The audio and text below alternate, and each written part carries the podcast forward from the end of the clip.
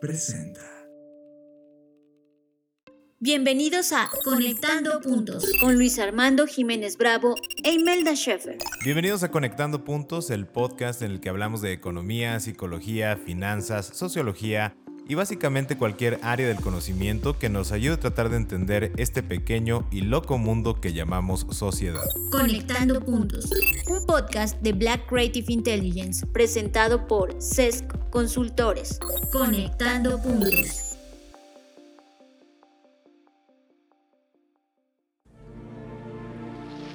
Bienvenidos a esta nueva emisión de Conectando Puntos, queridos podescuchas. Yo soy Luis Armando Jiménez Bravo y el día de hoy empezamos con dos preguntas. ¿Qué es la cooperación y cuál es su poder si es que lo tiene? En la misión de hoy conectaremos ideas para buscar llegar a las respuestas.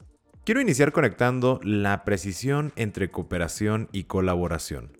Hay una sutileza muy interesante desde la etimología Operar en conjunto, que es la cooperación, implica la coordinación voluntaria entre personas hacia el alcance de manifestaciones concretas. La cooperación trasciende los lineamientos de las determinaciones del trabajo, mientras que la colaboración surge de trabajar en conjunto desde un enfoque de funcionalidad. Un trabajo definido que bien hecho se traslada a otro agente que realiza su trabajo y así sucesivamente. Para conectar un ejemplo de esto, a nivel doméstico, en un hogar los trastes sucios nunca se terminan y siempre existe algo que limpiar. La cooperación, diríamos, es que todos los integrantes de dicho hogar actúan en limpiar o lavar los trastes aun y cuando no se les defina este trabajo, porque el objetivo es la intención de tener un hogar limpio. Mientras que la colaboración se reduce a, por ejemplo, Marta, tu trabajo es lavar los trastes. Juan, el tuyo es guardarlos. Resulta que Marta un día, por cualquier razón, no ha lavado los trastes. Juan, en vez de lavarlos, secarlos y guardarlos, dice, ese no es mi trabajo. Y ahora revienta contra Marta porque no está haciendo su trabajo. Notamos entonces que cooperar y colaborar son diferentes y que detonan consecuencias igualmente diferentes. Aquí entonces conecto con los resultados que crean la cooperación y la colaboración. La cooperación es una dinámica constante de esfuerzos voluntarios y alineados hacia una intención superior a la actividad inmediata. Por lo tanto, la cooperación tiende a desarrollar el interior de los que participan, así como la empatía y la responsabilidad en formas no ligadas al castigo, sino al apropiarse de los actos que se realizan para llegar a una meta. Si una persona no hiciera su trabajo, entrecomillado, la otra persona o los otros miembros de esa organización confían en que esa persona se hará responsable para actuar en algo complementario. En otras palabras, en la cooperación confiamos en que una tarea no hecha no representa desinterés ni irresponsabilidad. Es más, son pensamientos que ni siquiera pasan por la mente. Y en esa misma línea confiamos que la persona contribuirá en otras formas posteriormente. En la colaboración, por el contrario, la falta de ejecución conlleva castigo, echar culpas, pánico y traba la consecución del resultado final. Digamos, una línea de producción colabora. Un conjunto de máquinas en este momento colaboran donde se pare una, se pare el resto. Y esta distinción entre la colaboración y la cooperación se vuelve cada vez más relevante en nuestro momento histórico actual. Después de la revolución industrial, hubo una fascinación por convertir al humano en una máquina. Hoy día seguimos observando esa tendencia con la inteligencia artificial. Hablamos de la competencia de la tecnología y un afán de establecer bandos contrarios, dado que la configuración de las estructuras corporativas clásicas es justamente la colaboración y no la cooperación. Seguimos planteando como eje de las actividades económicas la relación valor-trabajo del marxismo, misma que en la medida que se desarrolla el comercio, los servicios y la creatividad, notamos que como Menger señaló, no existe tal relación valor-trabajo, sino el beneficio que genera el trabajo, y eso es la realidad. La manera más simple de comprender este punto está en simplemente escudriñar lo que refleja la relación valor-trabajo, es decir, que por el simple hecho de trabajar se crea valor, lo cual no es real. Así como sentarse en un aula no crea aprendizaje, llegar a la oficina y cumplir un horario no crea valor. Esta relación de valor-trabajo dirige la atención a la colaboración, ya que nos conduce a buscar la especialización del trabajo con lineamientos, estas frases de no te entrometas en las actividades de otros, y también produce un celo laboral en el cual el compartir el cómo se hacen las cosas o se hacen de manera más eficiente es absolutamente aversivo, dado que se construye la creencia de que si mi trabajo es uno solo, estoy especializado, no he aprendido otras actividades o no se me permite aprender de otras áreas, ese conocimiento que tengo se convierte en algo sagrado, mismo que debo cuidar con todo lo que tengo, ya que si capacito a alguien al respecto, corre el riesgo de ya no ser necesario, en otras palabras, que me saquen de la organización. Bien, esto es lo que genera la colaboración. Una gran, gran diferencia con la cooperación. La cooperación, al tener como eje que todos los involucrados sumen a la intención última, el compartir es una actividad cotidiana. Busco compartir más para empoderar más al resto de los miembros de la organización y si bien siempre hay alguien que va a desarrollar más rápido una habilidad concreta o que a percepción del grupo lo hace de mejor manera, podemos confiar que las actividades se cubrirán por quien esté en posición de ejecutarlas. Así, el eje de la cooperación no es la especialización, tampoco el celo profesional, sino la mentalidad centrada al logro último de la intención. Desde este enfoque, más capacidades desarrollan los miembros del equipo, mayor aceleración conseguimos hacia los objetivos. Conecto entonces con el poder que se desprende de la cooperación. Este enfoque de acción construye el desarrollo interior de las personas, el cual se vuelca hacia la organización, acerca hacia los objetivos y va propiciando círculos virtuosos. En la cooperación, si alguno de los miembros toma la decisión de retirarse o dedicar su energía a otra actividad, la afectación en la organización es mínima, ya que las actividades no se paran, se redistribuyen con una curva de aprendizaje más corta. Posteriormente se retoma el flujo operacional e incluso en ocasiones hasta se mejora ese flujo operacional. Adicionalmente, el ejercicio de cooperación conduce a la rotación de áreas y la exploración de novedosas formas de creación de valor. La experimentación se soporta desde la comunicación y el aprendizaje colectivo. Este, en mi percepción, es justamente el poder de la cooperación. Implica un cambio mental, la mayoría de las personas de este momento histórico actual fuimos formados desde la relación valor-trabajo y en una evolución del ejercicio de las reglas como camino absoluto a la recompensa. En otras palabras, me dices que tengo que hacer, lo hago y una recompensa definida. Lo que, como ya habíamos conectado, nos lleva a considerar proteger con celo absoluto lo que sabes hacer bien o consideras que haces bien para evitar formar a tu competencia. Este último concepto, competencia, es la evidencia de la esencia de la colaboración. En la cooperación, la competencia no existe. La atención se vuelca al interior y no al exterior. El aprendizaje se busca compartir para facilitar la mejora continua, la comprensión de lo que se hace y el fundamento del para qué se hace. Por último punto a conectar, para mí, un gran poder de la cooperación estriba en que al momento de sumar voluntarios a un objetivo, una pregunta natural en un entorno de comunicación abierta entre las personas es ¿para qué? La respuesta a esta pregunta naturalmente encamina en dos temas.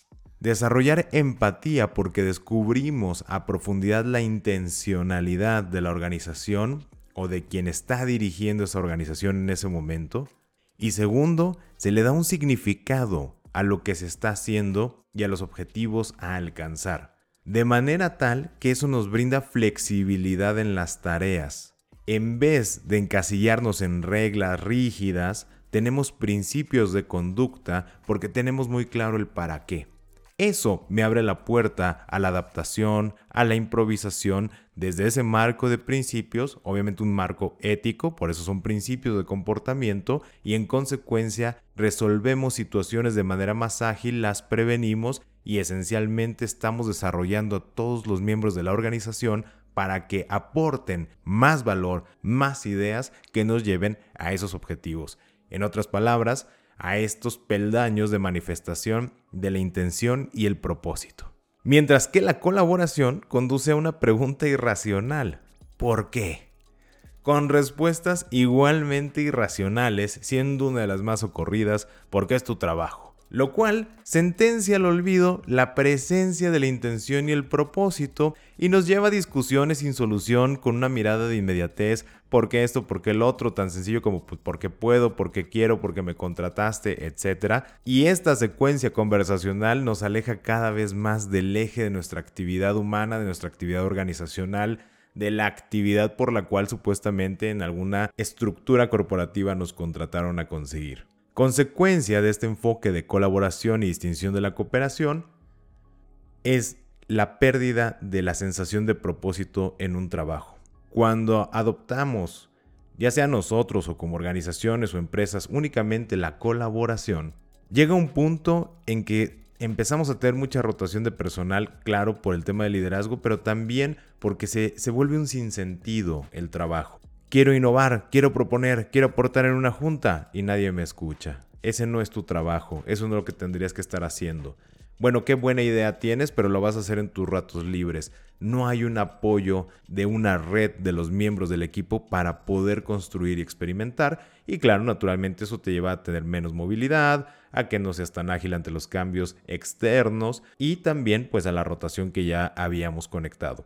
A mi percepción, el cambiar nuestra mentalidad hacia un enfoque de cooperación y no de colaboración abriría puertas muy interesantes para el desarrollo de los modelos de negocio, para el descubrimiento y reconocimiento de nuestra intención y propósito de vida a nivel singular y también para construir equipos de trabajo más sólidos, pero sobre todo que sean perdurables. Ya no interesa si se quedan en la empresa o no, es construir vínculos que posteriormente facultarán o facilitarán explorar nuevas áreas de conocimiento y alcanzar objetivos más altos que manifiesten de una manera más tangible esa intención inicial de la organización. Termino esta sucesión de puntos, queridos amigos, para conectar ahora con nuestra sección Los consultores comparten, donde tenemos de visita nuevamente a Víctor Ruiz para narrarnos un poco de sus conexiones en el camino de emprendimiento en el área de ciberseguridad. Los consultores comparten entrevistas, reflexiones y desahogos en Conectando Puntos. Queridos amigos escuchas, arrancamos nuestra sección de los consultores comparten nuevamente con el gran orgullo y privilegio de tener a Víctor Ruiz de Silicon abonándonos en temas de ciberseguridad. Para esta emisión, eh, justamente le, preguntaba yo a Víctor, oye, en este fascinante camino que has elegido de la ciberseguridad y buscando apoyar y culturizar no solo a las empresas y negocios, sino a las personas que le dan vida a esas organizaciones y a las familias respecto de este camino que deben de construir de conocimiento y cultura en la ciberseguridad, pues me imagino que no todo ha sido miel sobre hojuelas, no todo ha sido color de rosa, como emprendedor creo que hay un doble reto, el tema de iniciar una aventura empresarial o de emprendimiento, dependiendo de la intención. Y aparte, el tema de que qué pasa cuando yo ya hago un diagnóstico, ya estoy dando una asesoría y tengo ciertas resistencias al cambio, porque estamos estableciendo nuevos hábitos, hábitos que a las personas les pueden parecer incómodos, como de, ah, y ahora me tengo que memorizar contraseñas bien complicadas, o ahora tengo que anotarlas en otro lado, ay, eso yo no lo quiero hacer, o es muy complicado, lo que fuera, ¿no? Entonces, bueno, justamente el día de hoy, queridísimo Víctor, pues nos encantaría por favor pudiéramos conectar y conversar sobre estas objeciones, estas resistencias o bloqueos que tú has notado ya en la práctica llegan a expresar las personas cuando se les está observando que deben de cambiar sus hábitos en términos de, de ciberseguridad, deben de cambiar sus prácticas cotidianas o inclusive deben de aumentar o iniciar este camino de capacitación en la ciberseguridad. y te escuchamos con todo el gusto como siempre. Perfecto, muchas gracias. Bueno, en cuanto a las empresas, uno de los principales retos que hemos tenido es que la organización siempre define al área de sistemas como la encargada de todo lo tecnológico, incluyendo en este caso ciberseguridad. Entonces, uno de los principales problemas cuando nosotros llegamos es que nos canalizan con el área de sistemas. Podemos empezar a hacer algún diagnóstico, algún análisis de cómo está la infraestructura, cómo está la red, cómo están los equipos. y ellos mismos no les gusta que les digan por lo que está mal, ¿no? Porque ellos están a cargo de justo de eso. Entonces, si es el primer contacto que tenemos, es complicado porque en el caso de encontráramos muchos errores o muchos fallos o algunas vulnerabilidades, ellos mismos tienden a no reconocerlo o no les gusta que se los indiquen o les molesta, ¿no? Entonces, cuando ya dejamos la reunión y les decimos, bueno, pues este, nos vemos próximamente para que hagamos un, nuevo análisis, una nueva conferencia, unos cursos, ellos mismos ya no pasan esa información a, las personas que toman la decisión o que dan el dinero para, para contratar a, una empresa consultora, ¿no? Un consultor externo. Otro punto es que si el contacto es, por ejemplo, las personas de finanzas, ellos mismos eh, lo, ven como términos de, dinero, todo es eh, económico, ¿no? ¿Y cuánto me va a costar? Entonces, obviamente todo tiene costo y, dices, bueno, un curso cuesta determinado dinero, una asesoría cuesta tanto, la hora por, eh, consultor cuesta tanto. Y muchas veces se tiende también, y no solamente en ciberseguridad, como, como a menospreciar a lo mejor eh, la, labor o el trabajo de otras personas, diciendo, bueno, pero es que eso viene gratis, ¿no? O sea, voy a contratar un curso de ciberseguridad si abro YouTube y ahí está, gratis, ¿no? Sí, lo que no entienden es que muchas veces la información que está en Internet no es fidedigna, no es la adecuada y además el contratar a un consultor externo pues garantiza que al menos esa persona eh, les pueda dar una, orientación personalizada, ¿no? Un video en YouTube muchas veces habla de forma general y no, y no puede justamente hacer esas recomendaciones eh, de algún sector en específico o de algún área en específica. Pero eso en cuanto a consultoría. Pero también eh, muchas veces son renuentes a comprar tecnología avanzada porque ellos dicen, pues ya, tenemos tecnología, ya tenemos servidores, ya tenemos firewalls, ¿para qué queremos más? Bueno, no, no se trata de comprar más, se trata de tener los más actualizados o los más recientes porque son los que están fabricados y que ya contienen todos los códigos y todas las normativas que permiten identificar las amenazas más recientes, ¿no? O hacer los parches de seguridad o hacer las actualizaciones, siempre se puede. Entonces, en el tema de sistemas es como, no me digas lo que yo tengo que hacer porque me lastima, ¿no? El de finanzas sí lo ve como, híjole, es que todo me cuesta. Y los directivos, aquí eh, ya, ya hablando de, áreas directivas, el problema que hemos eh, enfrentado es que la mayoría no viene de una formación tecnológica. Entonces aquí lo que nos afecta es que muchas veces no entienden cuáles son los, problemas pero además, eh, como son los directores, eh, no quieren demostrar que no saben, porque piensan que pueden perder cierto liderazgo, que pueden perder cierta jerarquía o poder sobre los demás empleados. Entonces, aquí también es, ah, pues está muy interesante eso de la ciberseguridad, pero este, si yo no lo sé, mejor no, decimos, ¿no? Nosotros en, Silicon, por ejemplo, tenemos cursos para ellos, para que entiendan desde abajo, si es que no, no han tenido una formación tecnológica, en qué consiste toda esta tecnología y qué vulnerabilidades puede tener y cómo se protege, ¿no? Para los de finanzas también podemos desarrollar algún tipo de, cursos donde se vea el retorno de inversión, ¿no? ¿Qué pasa si invierten en tecnología y en eh, capacitación y en regulación contra si no invierten, ¿no? ¿Cuál podría ser el costo? Y en el caso de, sistemas también, muchas personas de sistemas son muy buenos en lo que hacen, pero están enfocados en gestionar todo lo que son los sistemas en abrir correos electrónicos, en reparar la impresora, en eh, asignar cuentas a las computadoras, en borrar algún virus a lo mejor, ¿no? Algo, algo que, pertenece al área de sistemas o de soporte técnico. Pero les hace falta la, parte de, capacitación en ciberseguridad que nosotros podemos dar o también ellos pueden tomar certificaciones ya más avanzadas y tener esa, esa capacitación tanto en sistemas como en ciberseguridad. Entonces son de los principales retos que hemos encontrado nos cuesta trabajo eh, poderles eh, demostrar, pero una vez que, podemos establecer este, esta comunicación ya más amigable, entonces ya como lo podemos explicar también. Claro. Y es extremadamente valioso lo que comentas y estas perspectivas en la práctica, porque creo que varios de los podescuchas que nos están atendiendo en este momento van a poder identificarse con alguna de esas situaciones, ya sea que la reflejen en, ellos mismos o inclusive con, no sé, en la empresa, en la organización o algún cliente o proveedor que esté en ese contexto y tenga una dinámica similar. A mí me llamaba mucho la atención lo que mencionabas de finanzas, de, de oye, todo me cuesta, ¿no? Y, es verdad, a nosotros que estamos sobre todo en la parte de la consultoría financiera, observamos todavía que la visión que se enseña en las escuelas de las finanzas es una visión clásica a, nivel filosófico. ¿Y qué quiero decir con esto? Que se va mucho al, a conservar nominalmente el dinero. O sea, cuánto estaba ingresando en términos netamente de número, cuánto está saliendo en términos netamente de números y cuánto nos está quedando.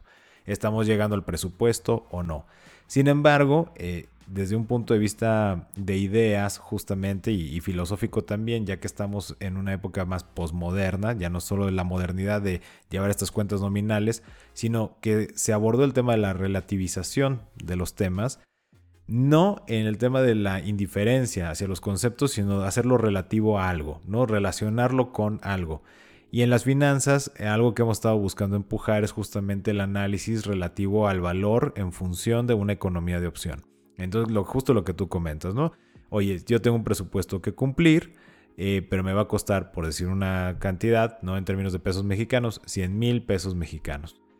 Sí, ¿de qué crees? Ya no tengo el presupuesto. Porque no hay el análisis, porque no hay esa formación, inclusive académica, no es algo que se esté discutiendo abiertamente todavía, estamos en ese camino, al menos de nuestro lado, de hacerlo, pero no hay este análisis de, oye, cuando yo relaciono este dinero respecto a la consecuencia que va a generar en términos de valor a largo plazo para la organización, realmente cuánto representa nominalmente. Si yo hago esta proyección, estos 100 mil pesos terminan representando una ganancia de 10 millones porque me va a evitar tal, tal, tal, tal, tal, o me va a permitir, me va a facultar, como decías en, otras ocasiones, oye, eh, voy a poder tener ventas hacia un cliente que me está pidiendo que me certifique en términos de ciberseguridad o que tenga un proceso adecuado. Entonces, esta, esta parte la aprovecho para comentarla y complementar también nuestra experiencia en esta parte de consultores comparten, que, que, sí, efectivamente, ¿no? O sea, hay como que son los mismos retos en muchas áreas.